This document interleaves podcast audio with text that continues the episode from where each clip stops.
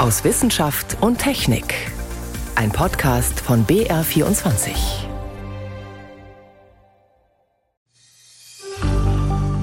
Es ist ja nicht so, dass niemand aussteigen will aus Kohle, Öl und Gas. Das sieht man auch beim zähen internationalen Ringen, zum Beispiel auf der Weltklimakonferenz in Dubai.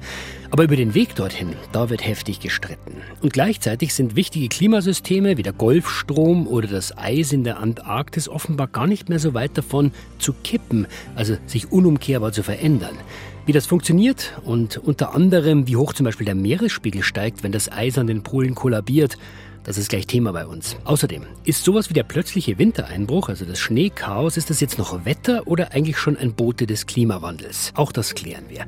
Und wir reisen weit zurück in unsere Geschichte, denn unsere Vorfahren in der Steinzeit, die haben offenbar nicht nur Mammuts und Großwild gejagt, sondern auch ein kleines Tier, das heute noch bei uns wohnt. Wer da nagt, dazu mehr am Ende der Sendung. Hallo bei Wissenschaft und Technik, heute mit Stefan Geier. Mit Dominosteinen, da kann man ja eine lange Straße bauen. Vorsicht, dass keiner umfällt. Also einen nach dem anderen hinstellen und am Schluss dann den ersten anstoßen und genießen, dass alles wieder zusammenfällt. Im Spiel ist der Dominoeffekt das erklärte Ziel, aber wenn es um unser Klima geht, um die Erde und Ökosysteme, dann will man genau das Gegenteil, den Dominoeffekt auf jeden Fall vermeiden. Weil dann können Dinge passieren, die wir nicht mehr im Griff haben. Wenn zum Beispiel der Golfstrom nicht mehr funktioniert, der maßgeblich unser Klima in Europa bestimmt, dann hätte das weitreichende Folgen für das ganze Erdsystem. Kipppunkte werden solche Veränderungen genannt. Ein internationales Forscherteam hat diese Kipppunkte seit langem in den Fokus genommen und jetzt mal umfassend darüber berichtet, wie bedrohlich sind diese Kipppunkte und wie nah sind wir dran. Renate L. Eigentlich ganz einfach. Man stelle sich ein Glas Wasser vor, das Richtung Tischkante geschoben wird. Immer ein kleines bisschen weiter. Irgendwann kommt der Punkt, an dem das Glas über die Kante kippt, das Wasser rausspritzt und das Glas auf dem Boden zersplittert. Das ist dann der sogenannte Kipppunkt. Wissenschaftlich ausgedrückt, das System verändert sich unaufhaltsam und mit unumkehrbaren Auswirkungen. Übertragen auf den Klimawandel heißt das, es könnten einige Elemente des Erdsystems zum Kippen gebracht werden. 25 solcher kippgefährdeten Systeme hat jetzt ein Bericht von 200 Forschenden aus 26 Ländern untersucht. Ein bekanntes Beispiel, die Eisschilde an den Polen.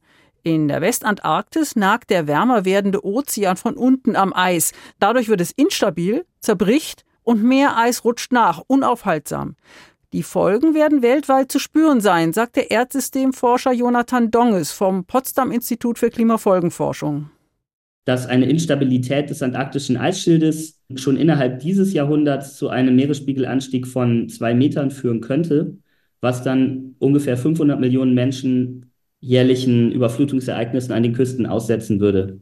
Langfristig ist sogar mit einem Meeresspiegelanstieg um bis zu fünf Meter allein durch das antarktische Eis zu rechnen. Glücklicherweise sehr langfristig. Die Eisschilde sind eben das langsamste System eigentlich, was als Kippelement behandelt wird. Wir wissen, andere Systeme, gerade auch die äh, biologischen Systeme, äh, da kann das viel schneller gehen beim Amazonas-Regenwald, aber vielleicht auch insbesondere bei den Korallen kann das ja innerhalb von wenigen Jahren passieren. Wenn dann die Temperaturen sehr stark hochgehen, dann sterben die Korallen eben ab. Dann gibt es diese Korallengleichereignisse. Und beim Amazonas-Regenwald kann man da auch mehr von, von Jahrzehnten vielleicht maximal sprechen. Dann verschwinden ganze Ökosysteme mit sehr vielen Arten, was sich im Fall der Korallenriffe auf die Fischerei auswirken kann und im Amazonas auf den Wasserhaushalt eines großen Gebietes mit erheblichen Folgen für die Menschen, die dort leben. Um solchen Entwicklungen entgegenzutreten, braucht es positive soziale Kipppunkte, vor allem bei der Entwicklung weg von fossilen Brennstoffen, erklärt Caroline Zimm vom International Institute for Applied Systems Analysis in Luxemburg bei Wien. Im Bereich der Elektromobilität gibt es eine höhere Nachfrage und sehr viele Innovationen im Bereich der Batterieforschung.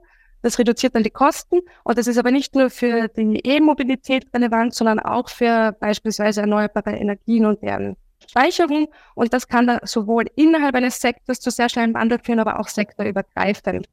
Ein Beispiel, es könnten auch Speicher für Strom aus Solarzellen auf dem Dach schneller weiterentwickelt und dann auch billiger werden. Aber die viel zitierten Kräfte des Marktes bringen uns nicht an so einen positiven Kipppunkt. was eine der Kernaussagen des Berichtes ist, Kipppunkte passieren nicht einfach so in sozialen und wirtschaftlichen Systemen, sondern sie müssen aktiv gefördert werden.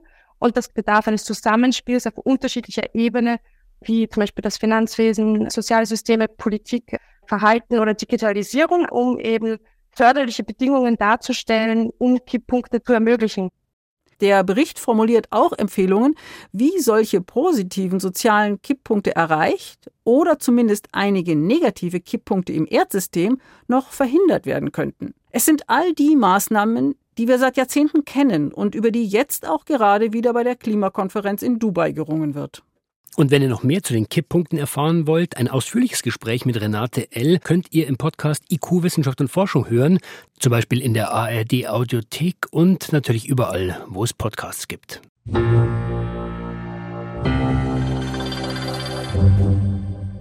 Sehr früh, unerwartet viel und erstaunlich schnell. So könnte man den Wintereinbruch in Süddeutschland zusammenfassen, aber auch große Teile von Nord- und Mitteleuropa waren und sind immer noch betroffen. Der Rekord zum Beispiel in München, so viel Schnee ist noch nie Anfang Dezember in so kurzer Zeit runtergekommen. Gut, das war eine sehr außergewöhnliche Wetterlage, sagt auch der Deutsche Wetterdienst. Trotzdem, ist das jetzt so ein Punkt, wo wir den Klimawandel vor der Haustür spüren? Also ist das noch Wetter oder ist es eines dieser Extremereignisse, die wir dem Klimawandel zuschreiben können? Diese Frage geht an Dr. Carsten Hausstein. Er erforscht Extremwetter an der Universität Leipzig. Herr Hausstein, ist es noch Wetter oder ist es schon ein Riss im Klima? Das ist erstmal Wetter und das ist das, was die Attributionsforschung auch immer ganz klar rausstreicht, dass wir nie die Frage stellen, ist irgendein Ereignis wie jetzt das Klimawandel, sondern welchen Anteil hatte der Klimawandel, das vielleicht häufiger, vielleicht ein bisschen stärker zu machen. Und was wir hier gesehen haben, ist erstmals eine Wetterlage, das ist extrem außergewöhnlich. Und dann ist die Frage, hat es zum Beispiel mehr geschneit, als wir erwarten würden? Ohne den menschengemachten Einfluss. Und genau, da könnte ich dann ein bisschen was zu sagen. Genau, dann schauen wir erstmal auf diese Wetterlage. Also Schnee im Dezember ist jetzt nichts Besonderes. Äh, was ist denn passiert, dass es jetzt so viel geworden ist? Ja, also erstmal ist das so eine Grenzwetterlage. Die ist nicht ungewöhnlich, aber es muss erstmal eine Bedingung dafür da sein, dass wirklich richtig kalte Luft herkommt. Und das ist tatsächlich im Dezember halt gar nicht so leicht. Das letzte Mal war das 2010. Da hat es dann im Prinzip den ganzen Dezember ständig wieder Kaltluft von Norden rangeführt. Und diesmal, wie übrigens auch letztes Jahr, hat das gleich zum Monatsbeginn stattgefunden. Und diese Vorbedingungen, die braucht es erstmal. Und üblicherweise hat man diese richtige sibirische Kälte dann erst viel später im Winter. Das war im Prinzip skandinavische Kälte, wenn man so will. Naja, gut. Und die warme Luft ist ja immer nah genug, wenn man so will. Und dann hat man im Prinzip die Feuchte, die es noch braucht, um das Ganze zu aktivieren. Sie haben gesagt Grenzwetterlage. Was passiert denn an diesen Grenzen?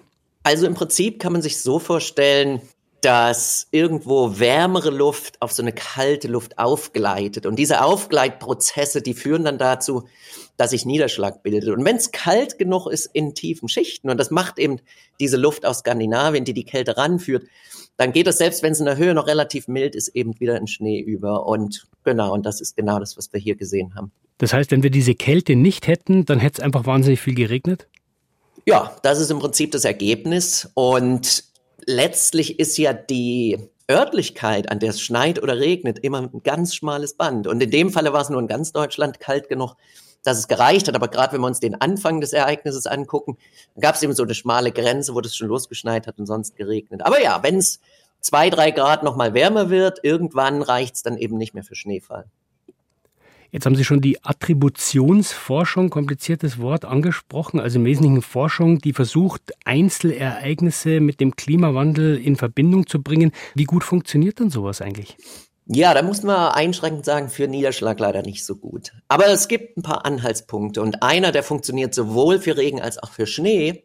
Und das ist der, dass mit jedem Grad Erwärmung und global haben wir über ein Grad, in Deutschland haben wir schon zwei Grad, tatsächlich sieben Prozent mehr Feuchte in der Luft sein können. Das ist ein Richtwert, der ist natürlich nicht immer zutreffend. Das heißt, es ist erstmal mehr Feuchte da und sowas lässt sich relativ simpel attributieren, zuordnen. Wir müssen es dann für einzelne Ereignisse machen, das bei so seltenen Schneefallereignissen natürlich nochmal eine Nummer schwieriger. Aber ich kann einen ganz simplen Fakt nennen und das ist zum Beispiel, wie viele Schneedeckentage, also wie viele Tage gibt es, wo Schnee liegt über die Jahre von, sagen wir mal jetzt über die letzten 100 Jahre aufgezeichnet worden sind. Und für Bayern im Schnitt waren das 60 Tage pro Winter und jetzt sind es noch 30. Das ist die Hälfte.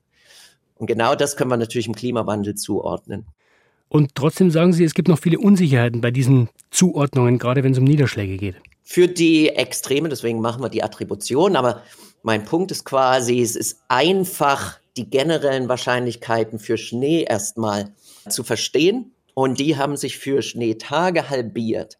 Solche Extremereignisse wiederum, weil mehr Feuchte da ist, wenn die Bedingungen, das Wetter stimmt, die können uns natürlich immer noch 40, 50 Zentimeter Schnee bringen. Und das dann im Einzelnen zuzuordnen, wie viel jetzt in dem Falle mehr an Schnee gefallen ist durch den Klimawandel, das ist nicht ganz so einfach. Da können wir uns halt so einen Richtwert hernehmen, vielleicht 10, vielleicht 15 Prozent, aber da haben wir große Unsicherheiten. Nervt Sie das eigentlich, Herr Haustein, dass Sie als Klimaforscher immer mit Wahrscheinlichkeiten argumentieren müssen? Das eigentlich nicht, weil es lässt sich relativ simpel auf physikalische Grundsätze ganz oft runterbrechen. Und was mich mehr nervt, ist tatsächlich, dass zum Beispiel so ein nicht intuitiver Fakt wie der jetzt sich so wahnsinnig schwer erklären lässt. Aber das gehört eben dazu. Also einerseits haben wir viel weniger Schneetage und die, die sind, die können halt heftig ausfallen. Das ist ein bisschen wie mit dem Regen. Wir können eine Dürre haben und gleichzeitig haben wir ein extrem starkes Niederschlagsereignis, wo es im nächsten Moment alles wegschwemmt. Beides ist wahrscheinlicher durch den Klimawandel geworden.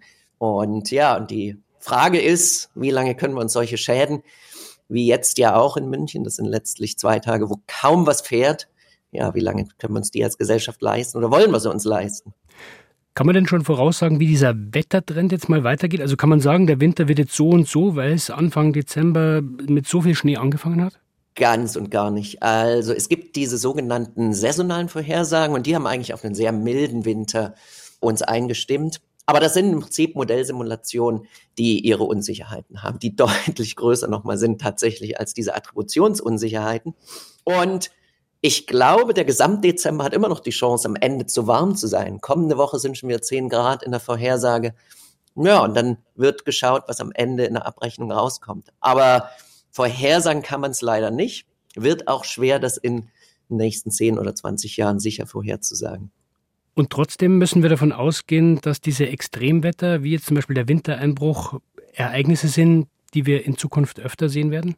Na, öfter für Schnee vielleicht nicht, weil wir müssen uns im Klaren sein, dass solche Extreme, was Schnee betrifft, schon auch seltener werden. Aber wenn sie passieren, wie in 2010, wie auch in 2021 in Mitteldeutschland zum Beispiel, dann sind die schon teilweise wirklich heftig. Aber wenn wir zurückgucken, was es vor 40, 50, 60 Jahren für extreme Ereignisse gab, wie oft tatsächlich München zum Beispiel auch 40, 50 Zentimeter hatte, also die Anzahl von solchen Extremereignissen, was Schnee angeht, geht schon zurück. Aber das heißt nicht, dass solche Mengen nicht nach wie vor noch möglich sind.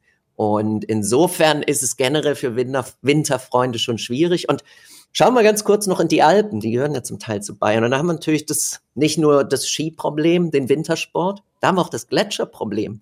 Und da könnte man jetzt sagen, okay, mehr Niederschlag im Winter bedeutet doch mehr Schnee, habe ich ja gerade gesagt. Problem ist nur, im Sommer geht so viel Schnee und Eis verloren, dass das nicht kompensiert werden kann. Und das ist genau das, was wir die letzten Jahre sehen. Wahnsinnige Verluste von den Gletschern. Und es ist auch nichts in unseren Projektionen, was uns da Hoffnung geben würde, dass das durch Winterniederschläge ausgeglichen werden kann. Und ja, auch da wieder die Frage, wie, wie lange wollen wir uns das noch antun? Also wir haben auf jeden Fall gelernt, ähm, selbst äh, wenn es solche extreme Ereignisse gibt, man muss immer den globalen Kontext sehen. Und ich sage bis dahin vielen Dank, äh, Dr. Carsten Haustein, Klima- und Extremwetterforscher an der Universität Leipzig. Danke für diese Einschätzungen. Sehr gern. Tschüss.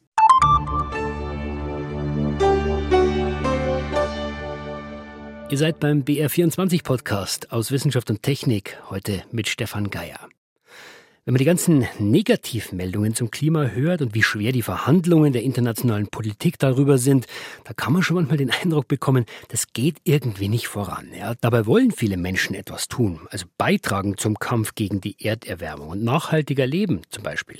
Aber die Frage ist, wie? Licht ausschalten, Auto stehen lassen, anders Urlaub machen, weniger Fleisch essen. Bringt das wirklich was? Also das, was ein Einzelner tun kann, meine Kollegin Jenny von Sperber hat die Frage ausführlich recherchiert. Kann man klimafreundliches Handeln wirklich messen? als Einzelne überhaupt irgendwas Nennenswertes ausrichten gegen die Klimakrise. Geht das überhaupt? Eigentlich wäre doch eher die große Weltpolitik gefragt. Schließlich ist der Einfluss eines einzelnen Menschen verschwindend gering angesichts der riesigen Mengen von Treibhausgasen, die täglich in die Atmosphäre geblasen werden. Das ist eine Logik, die funktioniert, die ist aber gleichzeitig extrem destruktiv, weil sie uns den Kaden beim Klimaschutz halt an die Wand fährt. Sagt Thomas Brudermann, Psychologe an der Universität Graz. Ja, es ist dann immer sehr bequem, auf andere zu zeigen, die es ja auch nicht besser machen würden. Und man kann immer seinen eigenen Anteil kleinreden. Egal, ob ich das jetzt als Einzelperson mache oder als einzelnes Land oder als Länderkomplex.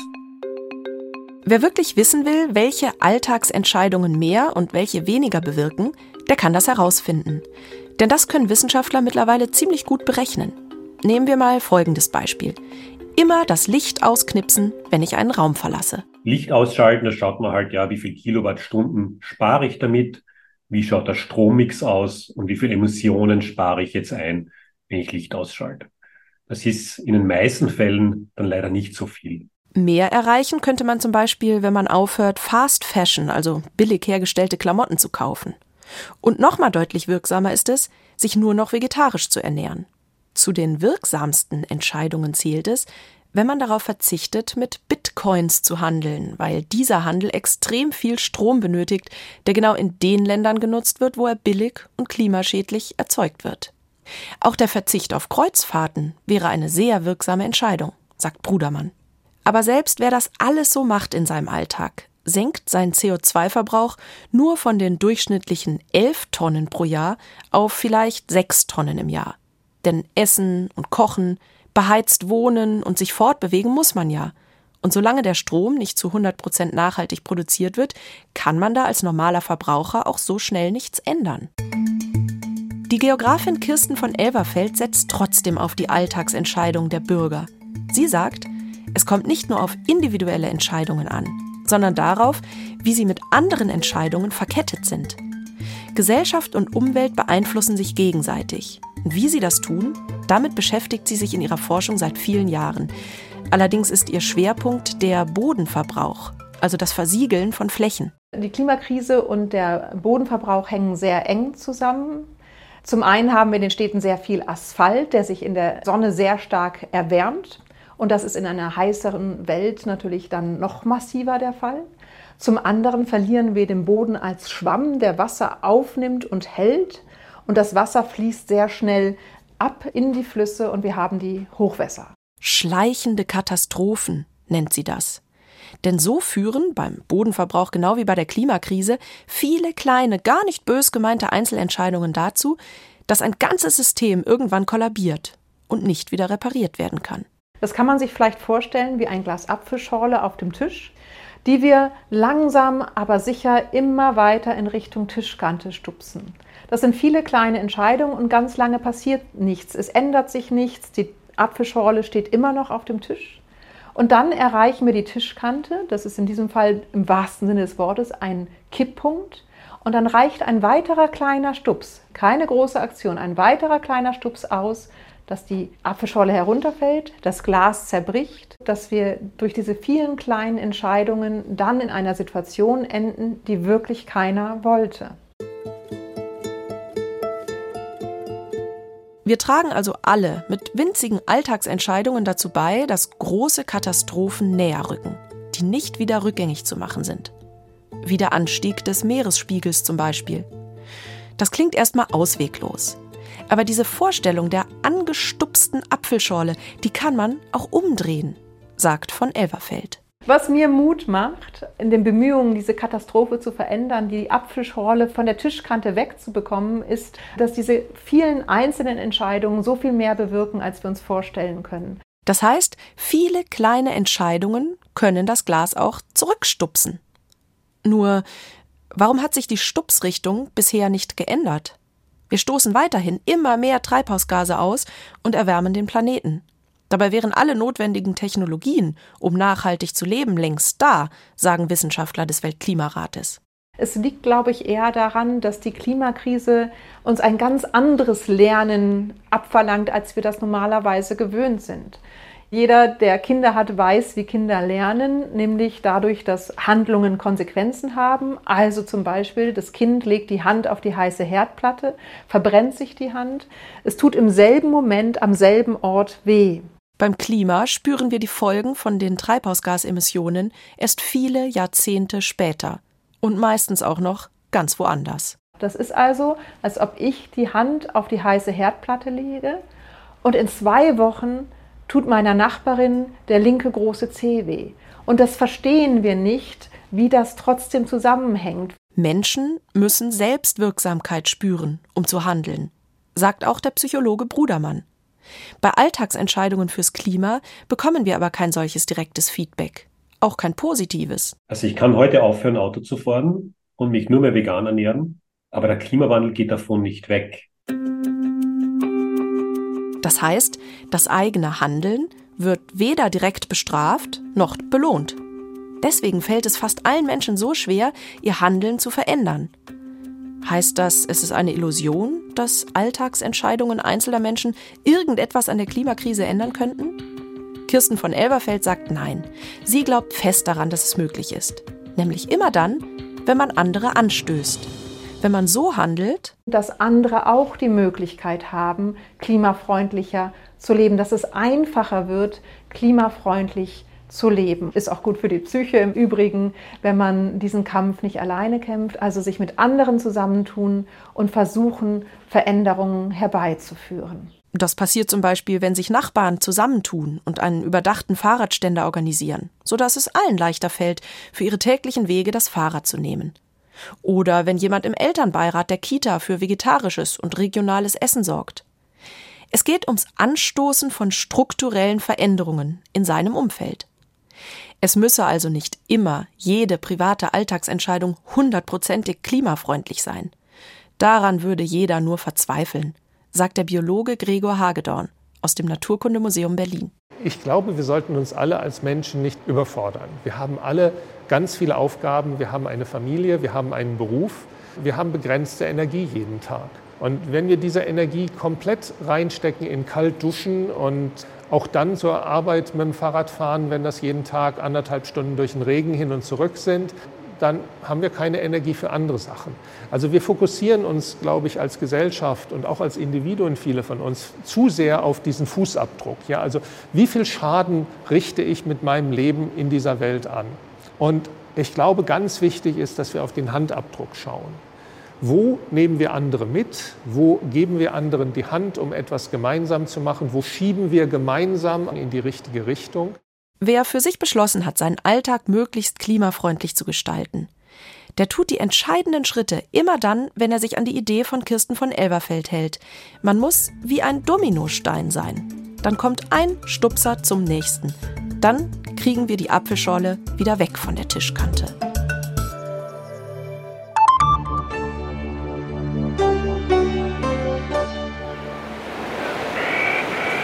Unsere Vorfahren in der späten Steinzeit, vor mehreren tausend Jahren, ja, die hatten es nicht leicht in der Savanne, weil damals zu jagen, das war mitunter lebensgefährlich, zumindest wenn man mal die klassische Vorstellung hat, ja, die großen Tiere, Mammut, Großwild jeglicher Art und so weiter. Aber wahrscheinlich war es gar nicht unbedingt so, dass nur die großen Tiere gejagt worden sind. Neue archäologische Funde zeigen nämlich jetzt, Offenbar waren auch kleinere Tiere üblicher als gedacht. Vor allem eins, das auch heute noch bei uns wohnt. Sebastian Kirschner mit den Details. Er sieht sehr putzig aus mit seinem zottigen Fell, den großen Schneidezähnen und dem markanten, flachen Ruderschwanz. Der Biber. Ob das unsere Vorfahren in der Steinzeit auch so gesehen haben? Wer weiß. Klar ist jedenfalls nun, er hat auch ihren Speiseplan bereichert. Und das deutlich umfangreicher und früher als bisher angenommen. In der Menschheitsgeschichte der letzten drei Millionen Jahre beobachten wir, dass der Mensch sich, also wenn er jagt, wenn er sich ernährt, auf große Landsäuger spezialisiert. Und was wir bis vor 30.000 Jahren eigentlich nicht sehen, ist die Ausbeute kleiner Wildtiere sagt Archäologin Sabine Gaudzinski-Windhäuser vom Leibniz-Zentrum für Archäologie in Mainz. Das breite Nahrungsspektrum, das den Menschen als Spezies mitunter so erfolgreich macht, hätte demnach erst mit dem anatomisch modernen Menschen eingesetzt. Anhand von Knochenfunden in Thüringen von mindestens 94 Bibern konnte sie mit Kollegen nun feststellen, schon Frühmenschen, die während der Eiszeit dort gelebt haben, machten offenbar systematisch Jagd auf die Nager. Und sicher nicht nur wegen ihres Fells. Wir haben festgestellt, dass viele der Reste Schnittspuren zeigen, die ganz deutlich machen, dass Biber also schon vor 400.000 Jahren eine Nahrungsressource gewesen sind. Es musste also nicht immer Mammut oder Nashorn sein. Auch das energiereiche Fett der Biber, so die Forscher, konnten unsere Vorfahren während der Eiszeit wohl gut gebrauchen. Und mit diesem kurzen Ausflug in die Steinzeit war es das für diese Woche hier beim BR24 Podcast aus Wissenschaft und Technik. Weitere Infos wie immer in den Show Notes. Dort auch der Link zum ausführlichen Talk über die Kipppunkte Golfstrom, Antarktis, Eis und Amazonas. Die waren ja diese Woche besonders im Fokus. Stefan Geier war heute im Studio.